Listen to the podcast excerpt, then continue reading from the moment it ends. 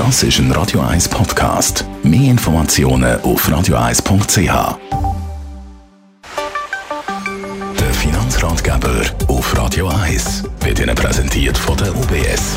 Heute haben wir das Thema Schulden. Stefan Stotz von der UBS. Schulden gibt es ja eigentlich oder gilt es ja eigentlich zu vermeiden. Und da wollen wir heute mal ein paar Tipps dazu hören. Ja, wenn wir in die Schweizer Haushalte hineinschauen, dann stellen wir fest, dass äh, fast jeder zweite Haushalt in irgendeiner Form verschuldet ist. Ähm, da sind die grossen Schuldenkategorien sind typischerweise Hypotheken, oder? Also wenn man ein Eigenheim hat, aber natürlich auch immer mehr das Autoleasing. Und was mir auch häufiger jetzt begegnet, ist natürlich Zahlungsrückstände. Zahlungsrückstände können oft aus diesem Modell heraus, wenn man äh, jetzt kauft und später will zahlen will. Mhm.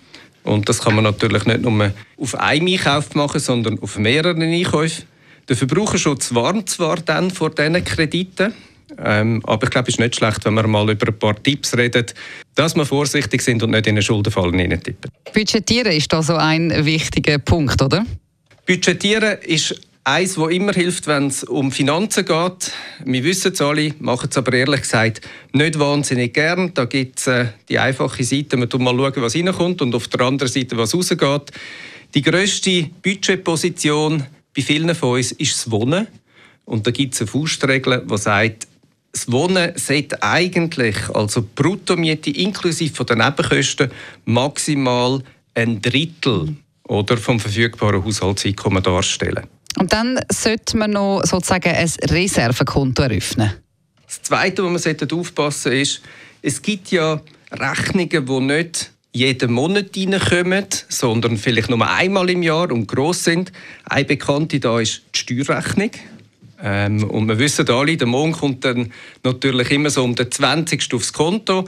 Und ich glaube, mit einem kleinen Blick auf die Steuerrechnung, die dann irgendwann kommt, lohnt es sich halt auch jeden Monat vielleicht ein bisschen Geld zurückzulegen, damit man Ende Jahr dann genug hat, um wirklich auch die Steuern zu zahlen. Mhm. Ähm, das kann man ganz einfach und praktisch mit einem Dauerauftrag lösen. Typischerweise nicht bevor der Lohn kommt, sondern gerade nachdem der Lohn kommt.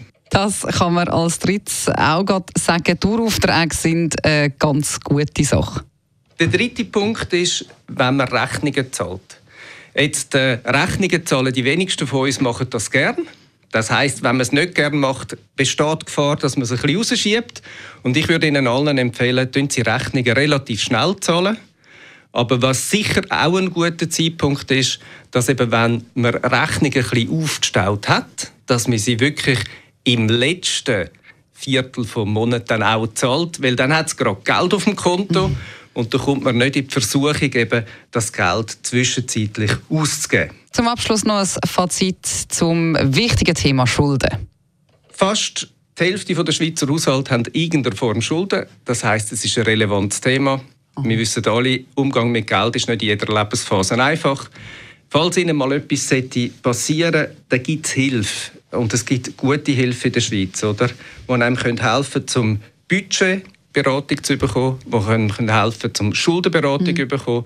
Und ich motiviere Sie einfach, wenn Sie irgendwo ein Problem haben mit Schulden, nehmen Sie Hilfe in Anspruch, damit wir einen sauberen Weg finden, wie man da wieder rauskommt. Und allen anderen viel Spaß beim Planen. Vielen herzlichen Dank für die Infos, Stefan Stutz von der UBS.